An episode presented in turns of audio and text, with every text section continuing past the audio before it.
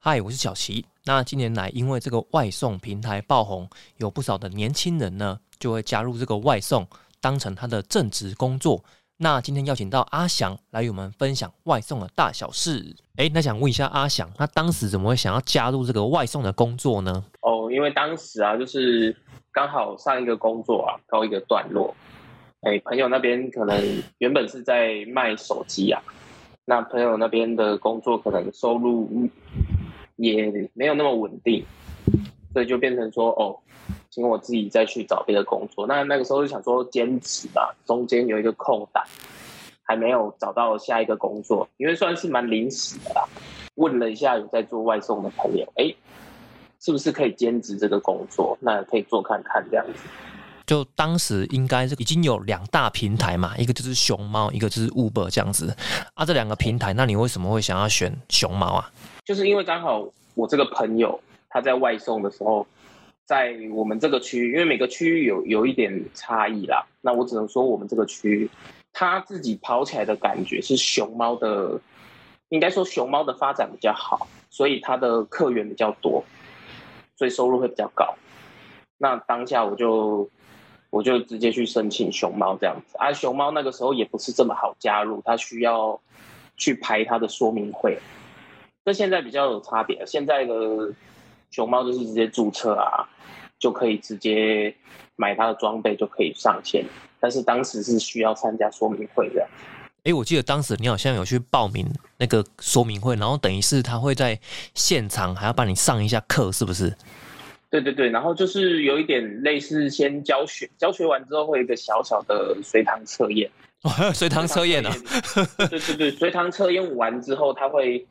呃，类似有一点像在面试一样，会稍微挑一下人。那我记得当天就有三四个，算是叔叔伯伯被请出去，原因年纪太大了，就是，哎，年纪好像不是重点，好像主要是他们有一些是哦，他可能问题很多，对，或是说他的他抓不到重点，或者说他考试没过，对，就可能是这一些原因，但是实际原因我不知道，因为。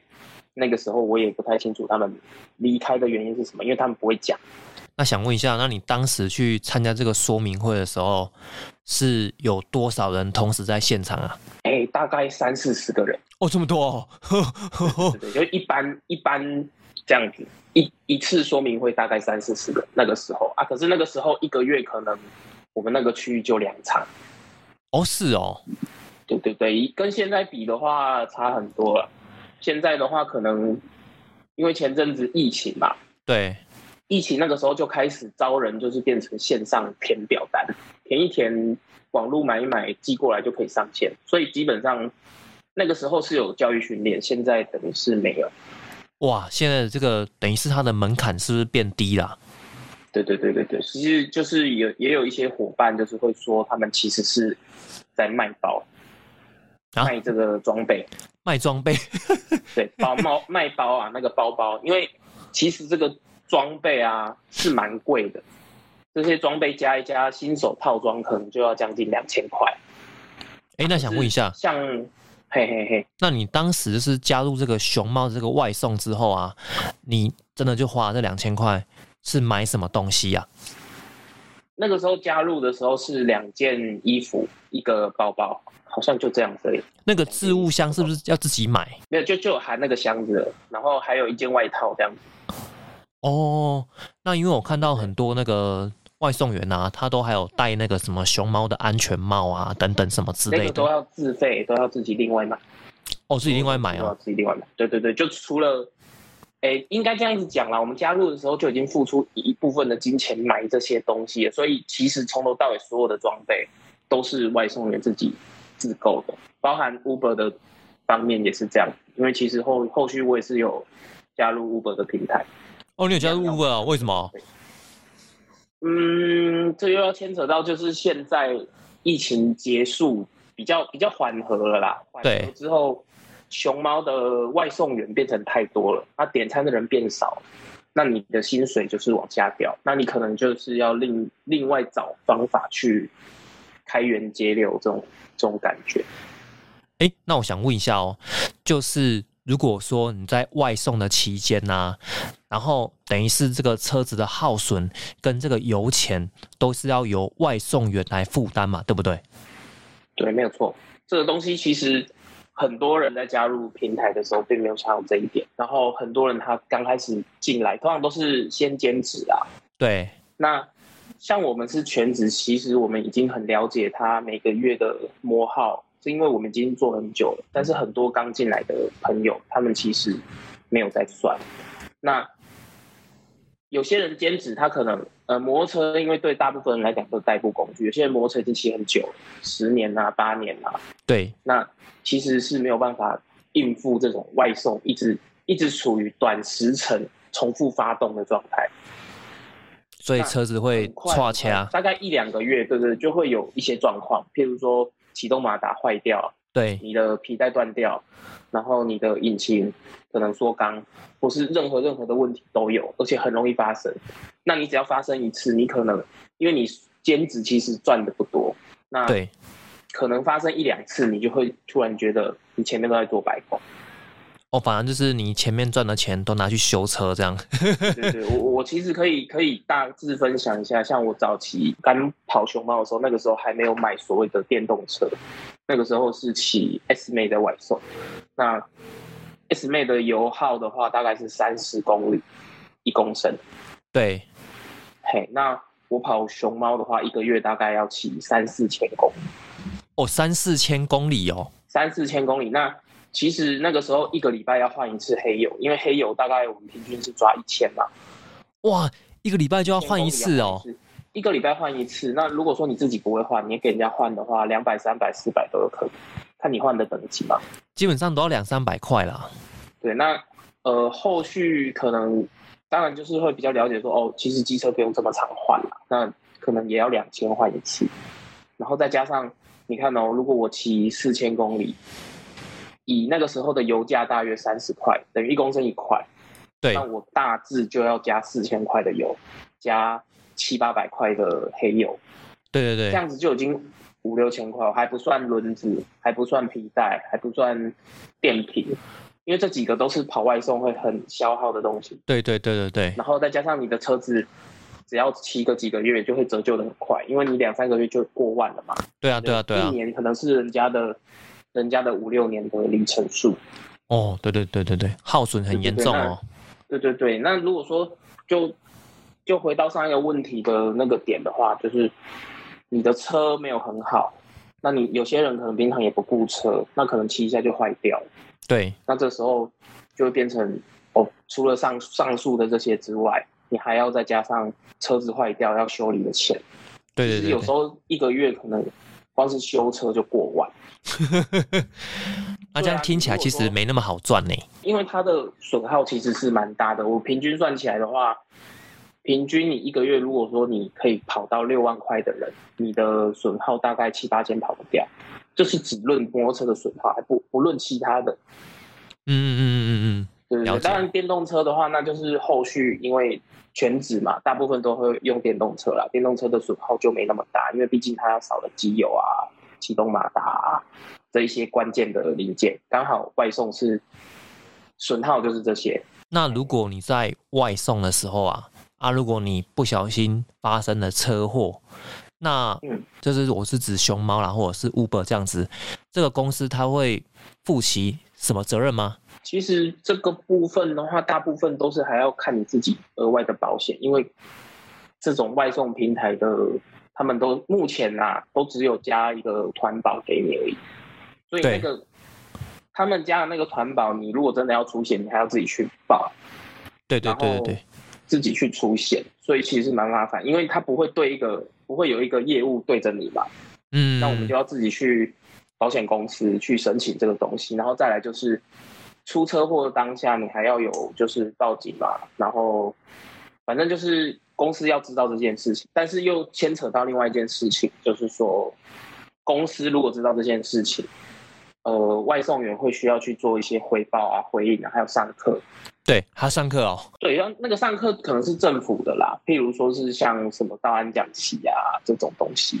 那也有伙伴就是呃，他出了车祸，那他可能没有回报，他也没有去参加道安讲席，可是他却有回报给熊猫说，哦，他有出车祸这样。对对对，那后续就变成他被停权，可是熊猫方面希望他提出到案讲席的证明、上课的证明，可是他没有，那他这个账号可能就没有办法再使用。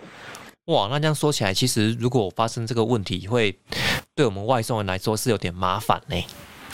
对，会非常的麻烦，所以有些人就是干脆就是算了，不依靠平台。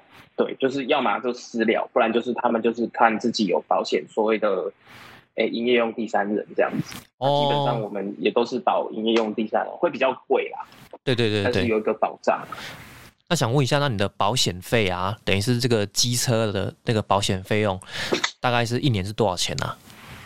我记得我第一次保那个时候一年是四千多块，可是我今年要出就是要再续保，好像是写七千多，我不晓得为什么差那么多。哇，照理说我们那个机车一般的强制险，我记得我才刚缴而已，是六百多块而已。哇，像你们就是要保到，那个是一年，我们通常这个一年一保大概保起来四千多块，可是七千多可能是有含到一些加重险。因为我们会怕会撞到一些超跑啊，还是说一些比较贵的哦。哇，那这样你一年的保险费要也比我们一般人要贵很多啊。对，他需要付出的成本这都是隐性的啊。那等到你真的要去用的时候，你才会发现其实东缴西缴也是缴蛮多钱，而且还有一点是我们不止保险，我们每个月还要自己支出工会的费用。哎，什么工会？就是我们要加入一些外送工会。他才不会被扣所谓的二代健保费哦，所以你还有加一个类似像外送员的工会？对对对，他各县市都有一些工会可以加入。那你加入的话，其实就是我们回报他，通常最低一个月是要缴两千六百多块含健保。等一下，你说一个月？一个一个月两千六百多块，我觉得很多哎。因为现在现在就是像新闻前阵子就是有在讲那个呃外送的工会啊，就是有在争取，希望外送的公司 Uber 啊或是熊猫都好，就是可以补助外送员一些，就是加这个的部分。但是目前没有一个定论，还是就是外送员自己支出。哇，那其实这个熊猫未来这，我想着对这个外送员的这个保障应该要更多才对吧？但是因为这个东西目前都还是一个承揽制啊，所以其实简单说就是你要自己负责你自己，他们不会对你做出做出任何的福利啊。哎，那想问一下哦，所以那你目前呢？就是说，你也是你的车上就是也有两个置物箱嘛，就是一个熊猫，一个 Uber 这样子。呃，理论上是这样子没有错，因为我们外送其实政府有规定，外送的人员一定要有一个保温箱，那它是大保温箱，他们不规定小保温箱。哦，这是规定哦。对对对，是政府规定要有一个保温箱，它没有规定要大或小啦，就是一定要一个保温箱来装食物，食物运送的部分。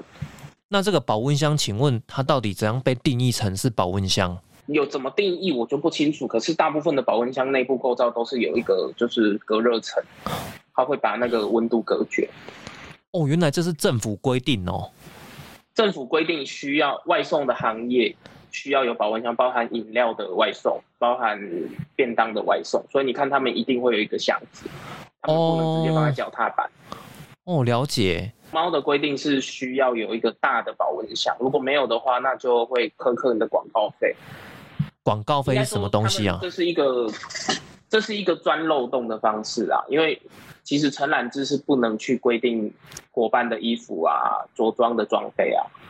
对啊，对啊，对啊，对。但是熊猫就利用另外一个方式啊，我我给你的基本薪是三十块，那如果今天你装了保温箱，就是四十块。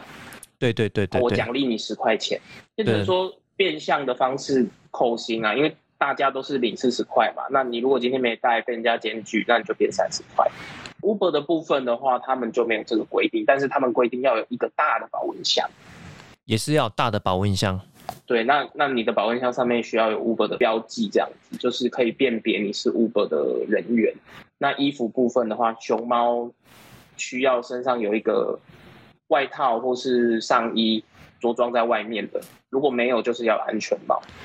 哦，是哦，没有没有服装方面的规定。Uber 是不是就是只要有那个 Uber 的那个 logo 的保温箱，然后他其实穿便服是没有关系的？对对对，他们就没有规定这一个部分。所以，诶，像我以我现在的装备的话，我是完全合法啦。我的大的箱子是熊猫，那小的箱子是 Uber 这样子。你刚刚有提到这两大外送嘛，对不对？那实际上目前是哪一家会让你觉得比较赚钱？比较赚钱吗？呃，其实这个问题比较复杂，你要看到它的规模才有办法去认定。你如果以北部来讲的话，应该是平起平坐，不会差太多。可是如果你从呃中部以南往下走的话，不要说中部啦，可能桃园以南往下走的话，都是熊猫的发展比较好一点。哦，了解了解。对，就是除了。它的据点扩得多，那客源也会比较多，因为毕竟你店家多嘛，大家就比较爱点。就是因为现在的这个职场压力很大哦，那不少人就觉得这个外送的这个优点啊，哦，你听一下，这应该都有听过了哈，就是哎可以自由接案，然后任务性质嘛，对不对？然后你今天想跑几个小时就跑几个小时，啊，你随时可以回家休息，不会被公司。管东管西，那你的感觉是怎么样？这些讲的东西，应该说表面上讲起来是正确的，就还蛮好听的。表面上，对对对。但是你要想到，今天你是兼职的话，那你可以啊。如果你是全职的，你有的选。全职就是当然就是要尽量跑嘛，对不对？这感觉就像是说，哦，你进了一间公司，那。老板跟你说：“哦，你的薪水是三万块，一天一千块啊！你想来就来，不来就不要来，不要来就没有钱。那你会不会来？你还是会来啊？嗯，不然没有钱的。对啊，不然你不来就没有钱。这个就是做了就有钱的工作，随时想回家休息都可以。可是你回家就没有钱了，除非你今天不想赚钱，那或是说你本身就很有钱，很有钱也不一定会做外送了啦，可能也不需要。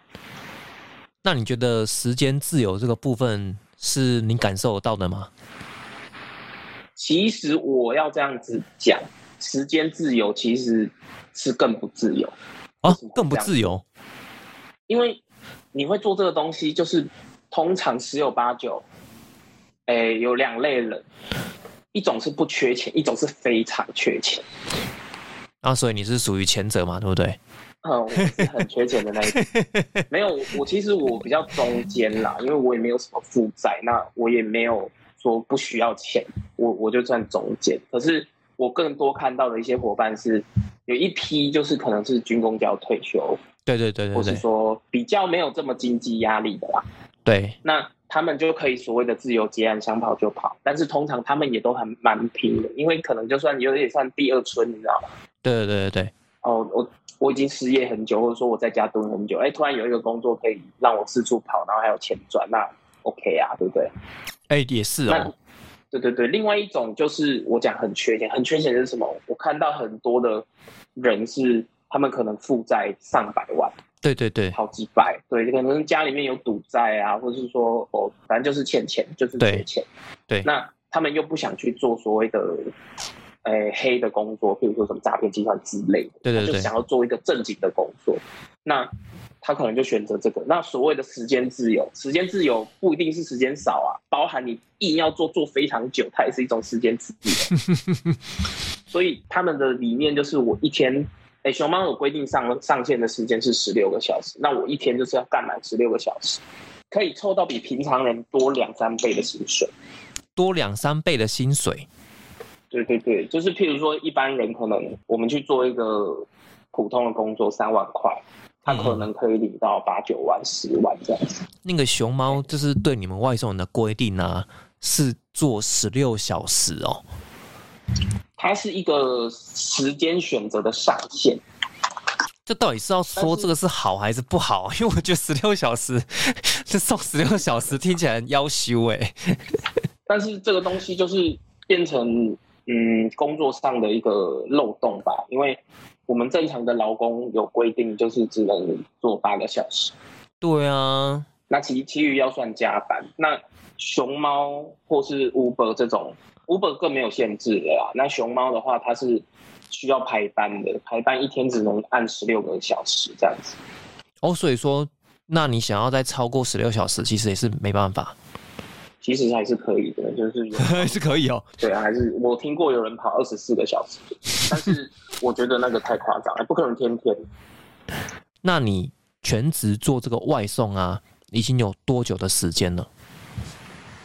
嗯，我没有细算哦，应该是快要三年了啊。那你现在你还会想回到公司里面，就是上这种正职的工作吗？要看薪水。那薪水如果说一个月给你四万块呢？就是正职薪水，这样朝九晚五，周休二日。不会哦，不会，四万块还不够吸引你吗？我这样子说好了，对，我熊猫如果跑四万块，我可能月休十天，但是可能我的工时是比这些你讲的工作还要长。对，但是我我可能可以休超过十天。哦，对对对，但是可能我一天做的时间是他们的一点五倍这样子。你还是想要就是时间就是弹性一点嘛，是可以自己控制这样子。对啊，这只是一个大概啦，当然它有大小月，像现在可能比较差，可能才是这样。好的时候可能一样是休十天，可是五六万呐，对不对？哦，你说休几天？对啊，对啊，不一定啊，不一定，就是你要看单那个派单的量好不好。哎，那想问一下，那你一天最多是可以送几个小时？就送到满啊，十六个小时啊。哦，送到满了。对啊，可是最近比较没有了啦，就是十十二至十四个小时比较长啦。哎，那想问一下，十六小时是从什么时候送到什么时候？有我跑过两种时段的，一个是从早上六点，对，送到晚上十点。早上六点送到晚上十点，哇，那这样子真的是转一圈又过好几个小时哎。对，那你回去就真的没时间，你就会去。洗个澡，弄一弄，十一点睡觉，六点，哎，五点多又要起来，因为六点要外送，变成就是完全没有什么生活啊。对对对，那你这段时间是当时为什么会想要做那么久？那个时候就是我刚加入嘛，他觉得很新鲜啊。其实我也没有想那么多，我就是哎有时段我就一直做啊。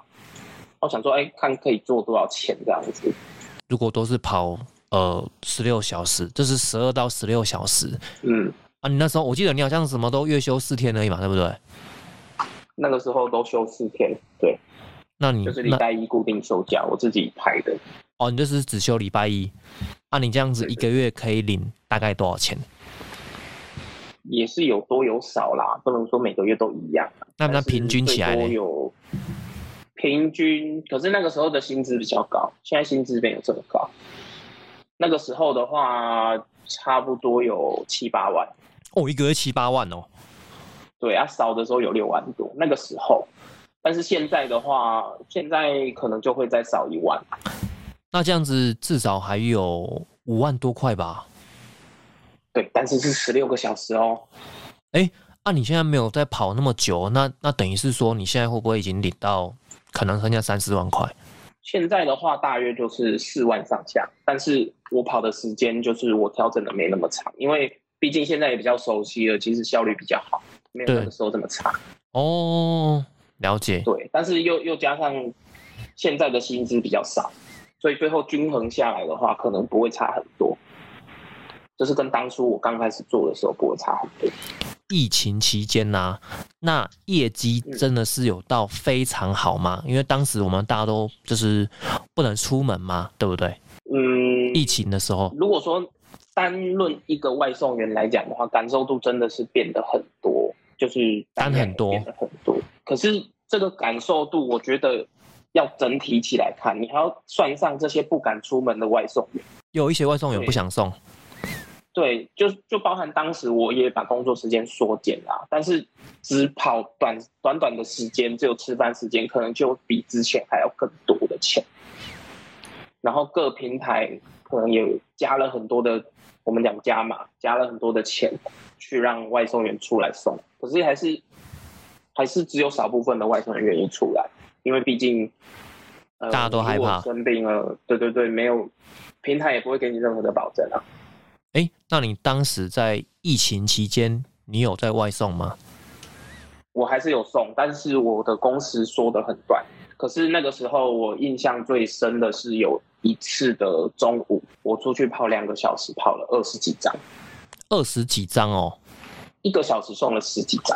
那这样等于是平均跑一张单，那大概就是差不多五到十分钟嘛，对不对？但是那个时候属于就是没有外送员的情况下，他可能一次会给你三四张。哦哦哦，了你去。一个店家就拿了三四张，然后一次送给三四个人。那在这中间，可能你还没送完，又叫你去另外一间再拿三四张。一车上可能一次是有五到六份餐点。那个是不是有点运气啊？对不对？呃，那已经不算运气了，那是因为外送员不够。那平台平台的那个系统会自动调整一个外送员同时要配送的数量。你外送的这个呃次数还这么多次啊？那你在外送的时候呢，你有没有遇过一些奇怪的客人？有这个很多，非常非常很多啊，是指什么样的奇怪方式呢？最早期比较多遇到就是问收入，问什么？问说，哎，你做这个，我遇过一个阿姨问我说，哎呦，弟弟你好辛苦哦啊，你做这个一个月有没有一万五啊？然后我就有一点无言这样子，我就说阿姨这么辛苦，一万五没有人要做啦。哦，啊，还有那客人问东问西，对对对，问问一些比较私人的问题，然后不然就是还有遇过，就是比较多的早期比较多是遇到小朋友，小朋友看到熊猫就会大叫，不 panda 这样，他会尖叫。现在比较不会了，现在比较不会，可能都看腻了。啊，还有一次遇过一个阿姨，那个我印象也很深刻，就是因为熊猫不是都背一个大大箱。对啊，那我送送完那一个那一户的客人之后，隔壁有一个阿姨走出来说：“哎、这个你们在卖什么东西？”这样我说：“没有啦，我们是做外送。”他说：“对哦，你们这个是披萨哦。”我说：“不是啦，我们是外送而已，我们不做食物啦。”然后他就说：“哦，他所以你们是什么东西？”我说：“是熊猫啦。”哎，哦，所以你是熊猫披萨、说不是啦，阿姨，我是做外送的。他说啊，你有没有电话？我可以订。那真的很烦呢、对你如果没有电话，我要怎么订？然后我就很尴尬，我也不知道该怎么说。那、你不是直接就骑走就好了？我最后就跟阿姨说我在忙，我就走了。那那想问一下哦，就是其实这个外送员呐、他会遇到很多的状况，对不对？那客人，我想问一下哦，那如果今天我是客人啊，我遇到这个熊猫外送员呐、他的态度很不好，那请问，那我可以客诉吗？可以啊，你可以直接按那个客服去跟客服说这一张订单的外送员态度不佳，那他可能会受到处罚或是停权这样子。那想问一下，那如果外送员遇到 OK，那我可以客诉这个客人吗？基本几乎无法，我无法哦。几乎没有办法，可以做一些标注、备注，或是说去检举他、申诉他，但是通常是没有用的，因为他是客人。哦，是哦，客人这么无敌哦。而且客人只要回报你任何的状况，基本上是照单全收，不不需要验证。太常被客诉，那是不是就会被停权？呃，一般的说法是三次，就是你如果被客诉三次，通常就有可能会拒拒。诶，我之之前好像听说听说过，就是你有讲过说，就是这个客人如果很有问题的话，对不对？啊，你会在群组里面就是发说这个客人怎么样怎么样，是不是？这个可以讲吗？可以讲啊，能不能讲？呃，其实这个东西就是有些人会讲，有些人不会讲，但是通常不会指名道姓啦，就是说哦，我遇到一个什么状况啊，这个客人怎么了这样。对，会抱怨一下，但是通常不敢直呼名讳。哦，这个 A、B、C 做了什么事情？这样通常是不会讲这个名字啦。你们是不是就是有一个就是外送的群组这样？其实外送群主，私人的我不论啊，就是公司官方就会有群主了。哦，就是哪一区啊就会有一个群组这样。嗯那那会有会有一个就是我们区域的管理员，有可能是小队长，有可能是英雄，就是所谓的熊猫英雄或是熊猫小队长，他们会去管理这个群组。哦，是哦，对，所谓的英雄啊、小队长，这东西是他们是跟公司可以对接的人，他们是可以跟公司沟通的人。那我们是没有办法直接跟公司有什么沟通的，啊，这个小队长是他自己不是也是外送员吗？通常都是外送员，而且据说是没有执行的啊。以前是会有一些特权，现在是好像几乎是没有了，就是他们只是义务性的工作。哦，是哦，哇，对啊，那等于他就是效忠外送平台，所以他就获得了这个小队长的称号嘛。可以这么说，可是也不完全是啦。有些人可能，呃，那听起来怎么有点狗腿？私心，可能他他比较想知道一些公司的内幕，或是说他想要比较了解状况，他就去报名这个东西。哦，这还还自愿的哦。对啊，都是自愿的，他不是没有人强逼啊。哇，这人真的是也是蛮给薄的。应该说。有些人就比较热心吧，啊，有些人其实有些外送员是很热衷在这种工作上面。哦，也是啊，热衷啊，他这个又没有加薪，这么这么热心干嘛？其实有没有加薪我也不知道啊，那是说法而已。了解是他们的说说法，对啊。所以你们称作这个小队长叫做什么熊猫小队长，或者是叫熊猫英雄？呃，他是不同的职位，他是不同的人。啊，不同的职位，不是不是一样的东西。哦，小队长是小队长，英雄是英雄，是真的。我理解那个英雄嘛，什么英雄联盟的那个英雄，对，是那个英雄。但是他在熊猫里面都只是算是一个跟公司沟通的人，然后会就是协助公司的人啊，在这个区域里面协助公司的人。哦，了解，哇，很哇，真的是英雄哎，那么热心这样，哦，要求哦。对啊，他们可能公司要开会什么，他们可能还要跑去呃总公司啊那些的。哇，哎，那想问一下，因为你外送员啊，你会面对的就是类似像客人，然后还有就是你的同事嘛，对不对？但是你还会面对到是店家，因为你要去取餐嘛。那我之前看到很多的那个。就是上新闻的一些案例吼，店家他的出餐顺序，他会以现场的客人为主，然后外送员呢，就是他就是我一直拖，一直拖，一直拖这样子，然后就是不给外送员这个餐点。那你有没有遇过这样的状况？其实我要这样子讲，这个东西是日常，每天都遇到，每天都遇到，每天都遇到，这是一个常态性的事情啊，而且甚至有一些饮料店，我不能说是哪一间。有些饮料店，他们的公司规定就是先给现场，对，所以你如果愿意等，你就等；啊，不愿意等，你就你就弃单这样子。哦，你说你可以弃单就对了。对，那就像我们做比较久的，其实我们到了店家，我们第一时间就会判断出这可不可以送了。哦，你是说这个店家他本身？就是会拖熊猫的单，或者是就是拖 Uber 的单。对，因为你你我们做久了，其实就是有的那个优势，就是我们已经理解每一间店家的习性了。其实做的久不久，就是差在这里而已。还有地图的熟悉度，只差在这些东西上。哦，那意思是说你会挑店家是吗？是我们会挑店家，是店家会挑外送员。这样讲。那我去了，他好了，那我势必是需要去帮他送的吧？对啊，对啊，对啊！我去了，他不给我，那我们有，我们也是有权利可以选择啊，要不要接这张单？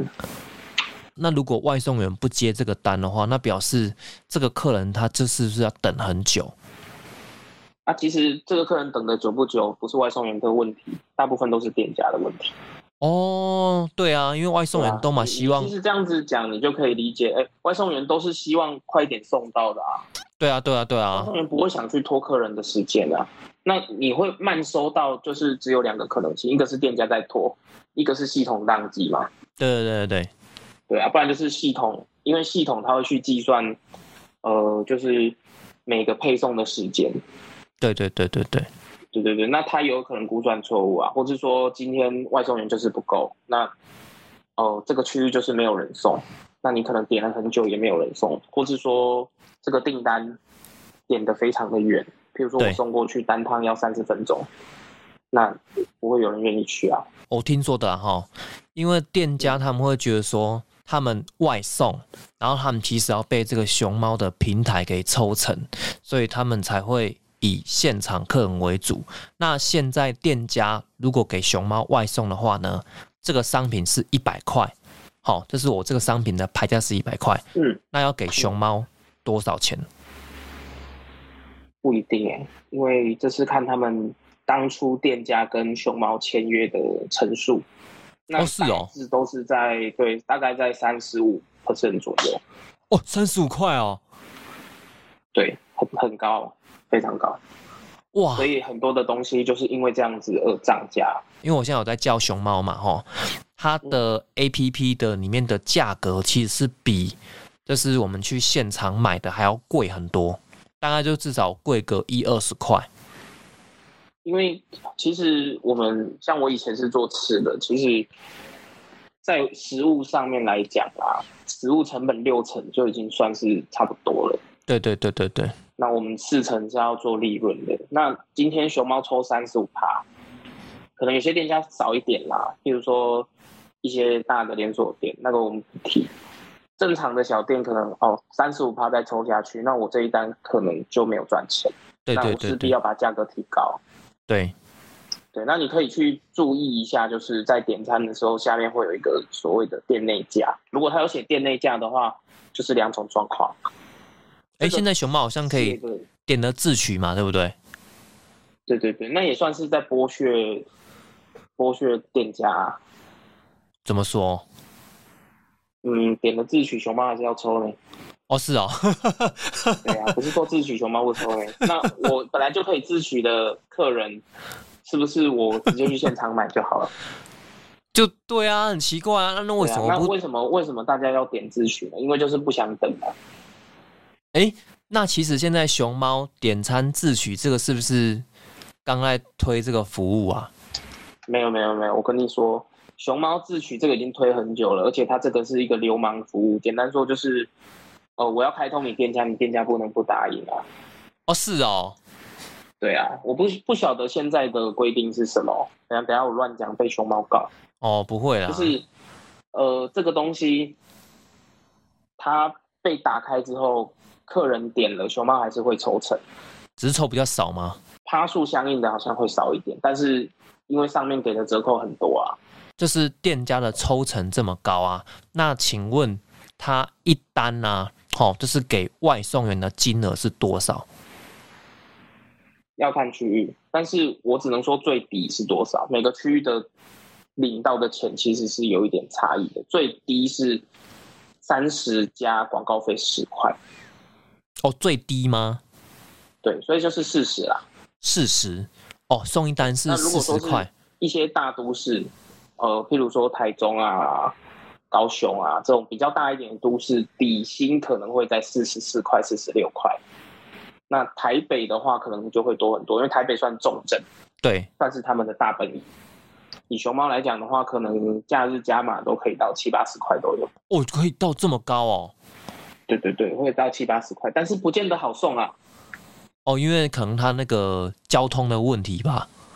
交通交通车比较多嘛，然后还有就是订单可能会，你通通常那么贵订单也是都是大大的订单居多啊，然后不然就是跨区域，可能一张订单七八公里这样子，那可能当然加成上去七七八十块的底，再加成里程的奖金，可能会变到一百多块，可是可能你送完那一张就一个小时。哎，那想问一下哦，就是还有包含它是里程数的问题，哦，那如果他有说里程数多元的话，他会再多给你一个奖金嘛？是不是？对它，它有一个计算，就是所谓的曼哈顿距离。曼哈顿距离是一，个计算地图上距离的方式啊，通常是一个阶梯状的。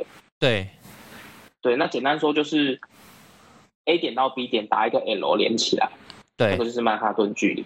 哎，哇，好，其实蛮复杂，的但。是，嗯，简单说就是说，它这个定向，因为它没有办法跟你直线计算，直线计算太不可能啦，对啊，对啊，对啊，可恶了。哎，对对对，那那个等于是不用加钱。如果是一个直线地图上的斜线的话，那可能加不了多少钱。对，对，但是曼哈顿距离也有问题啊。如果说是机场的东跟机场的西，那你要绕过这个机场，那曼哈顿距离是直线的。嗯嗯嗯，对，那可能就会变成说哦七八公里，然后加十块钱，那这个订单就没有人要送了，对对对。算是会有一些问题的。那你这样目前送过一单最多是多少钱？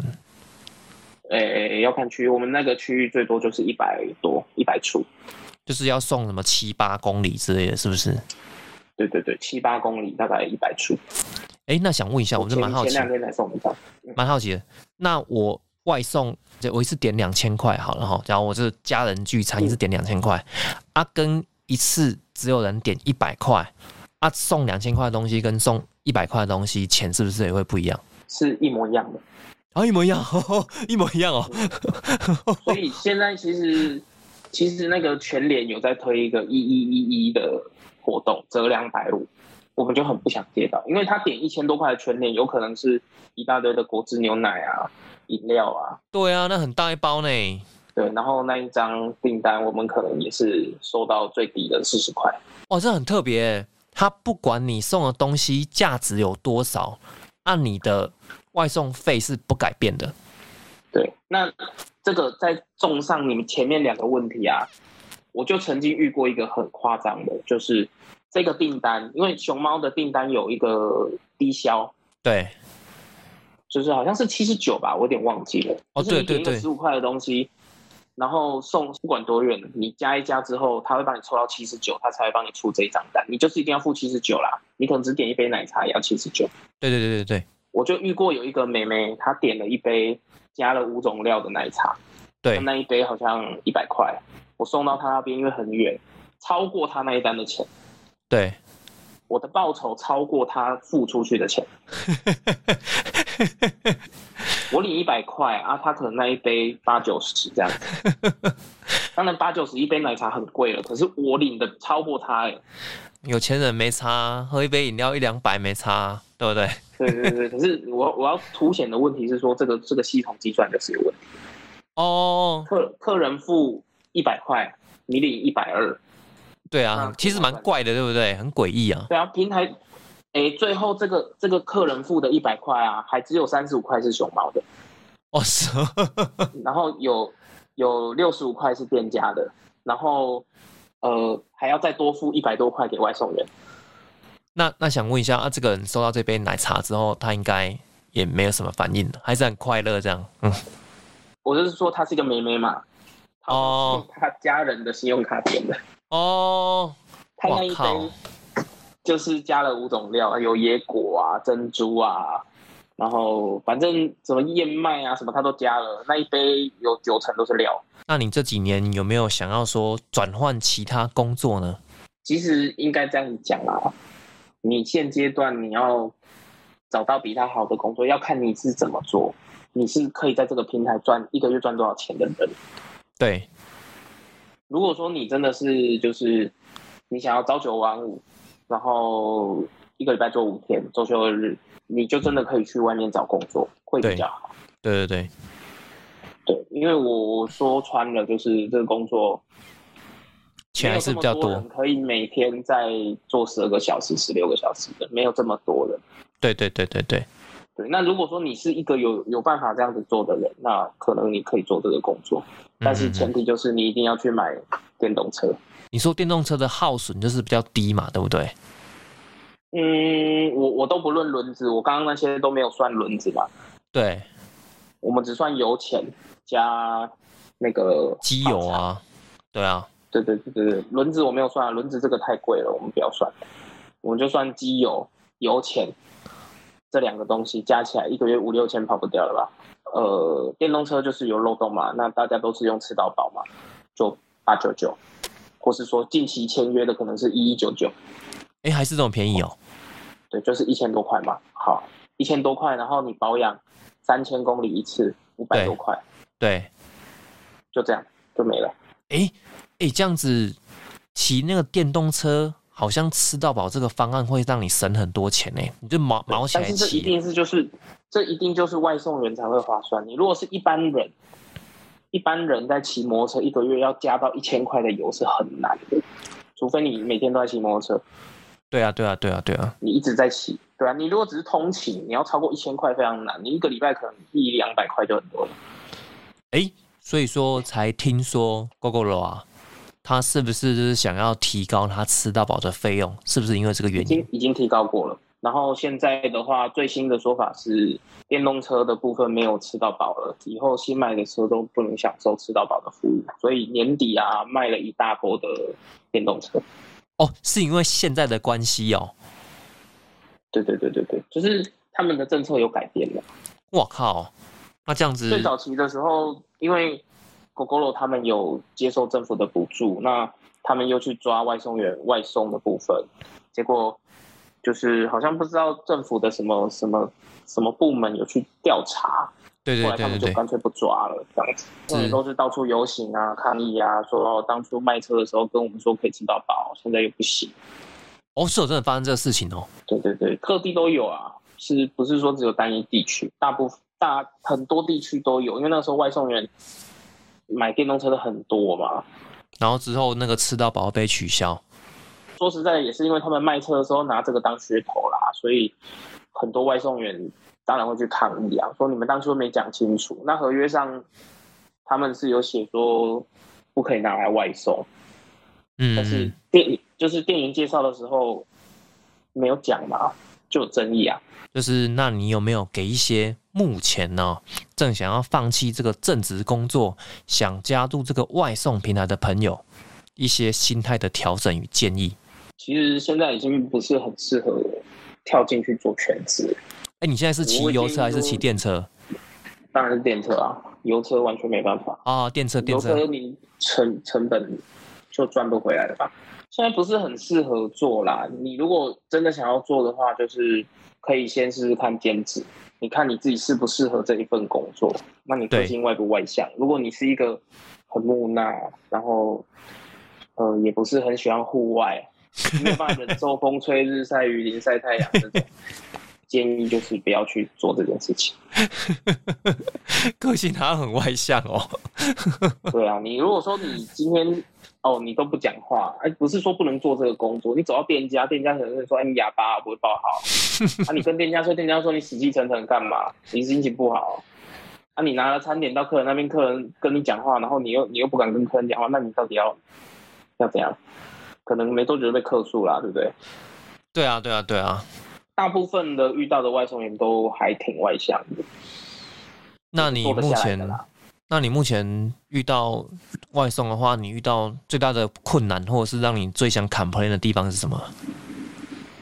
最大的困难吗，熊猫一直砍价钱，其实这倒不是最大的困难，我觉得是这个东西它没有一个，它没有在控制一个新进人员的数量，这才是一个很大的问题。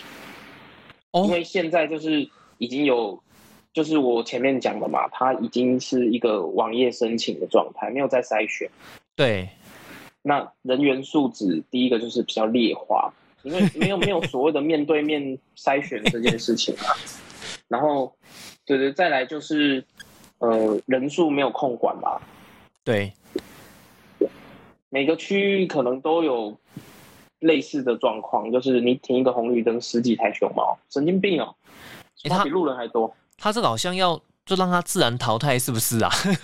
对啊，其实每年都是这样子啦，但是今年特别加剧啊，因为今年还加上就是疫情趋缓嘛，大家都开始出外旅游，对，订单量其实是变少，那可是熊猫的人却是翻倍的成长。我加入的时候，熊猫的员工编号我是三十几万，他每一个30几编号万几乎都有一个一个人哦，对对对对它每一个编号几乎都有代表一个熊猫。现在是我前两个月看到是一百一十几万，一百一十几万，等于是中间多了八十万人。我不晓得这个是不是每个数字都代表一个人啊？我记得是啦。如果如果真的是这样子的话，那很恐怖哎、哎，这光是包包的收益就几亿了，你可以算一下。哦，难怪你会说那个熊猫在 卖包不是我说的，不是我说的，等一下哦还有被告，不是我，哦。是这一些伙伴说的。哎，那你们就是加入熊猫之后，你们会有一个，你会跟几个比较好的朋友伙伴，你会你们会成立一个群组，这是加一个赖的群组，这样聊天讲状况吗？呃，据我了解是蛮多的啦，但是我本身是没有在做这件事情。因为我看到蛮多那个熊猫的朋是有啦，对对，三五好友是有啦，但是我比较不喜欢就是有一个群主，然后一直在传讯息这样。就是其实我目前就是还蛮常在叫这个熊猫的，然后呢，就是我遇到蛮多的一些，你就是熊猫的伙伴呐，他那个服装仪容的状态好像不太好，对，这是你的私人问题还是 访问的内容？没有，我是闲聊，我就觉得就是，哎，这个这是穿这样来送餐，就是回到我上一个告诉你的，就是他没有在筛选，没有筛选，对啊，那人员的素质参差不齐啊，当然也有一部分就是自己本身就不修边幅啦。哎，那我听说那个 Uber，它本身，因为你看哦，之前有听过一些算是分析报道啊，他有说 Uber 的那些广告有没有？他都直接请这种一线的艺人，哦来拍这个广告，然后熊猫呢就是比较亲民嘛，吼，他们就是找这种网红来帮他们拍广告。我这样听起来，意思是说，就是 Uber 它就是比较服务这种所谓的高端用户，你的感觉呢？论点在台北，我不知道会不会成立啦，可能比较有机会啦。但是如果在呃天龙国以外的地区，我觉得是没有道理。是没什么差嘛，对不对？对啊，因为我说实在话啦，你以现在来讲，熊猫跟 Uber 有一大部分的人都是重叠的。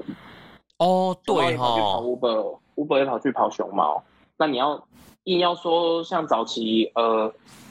哦，像我们的区域，Uber 是会歧视熊猫的，你知道吗？靠，这个这个什么好歧视？他们是看不起熊猫的，他们觉得熊猫是不修边幅，那乱乱骑车啊，飙车啊。更奇怪的一点是，熊猫赚的比 Uber 多，就是我们这个区域啦。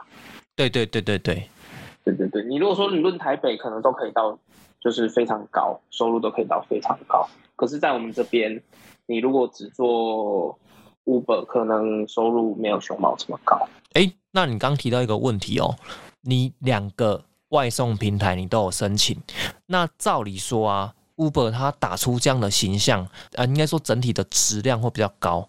那重点是你在申请这个 Uber 的时候，它真的有这个门槛吗？面试吗？还是怎样之类的？我跟你讲，Uber 从一开始就全部都是线上申请，你觉得呢？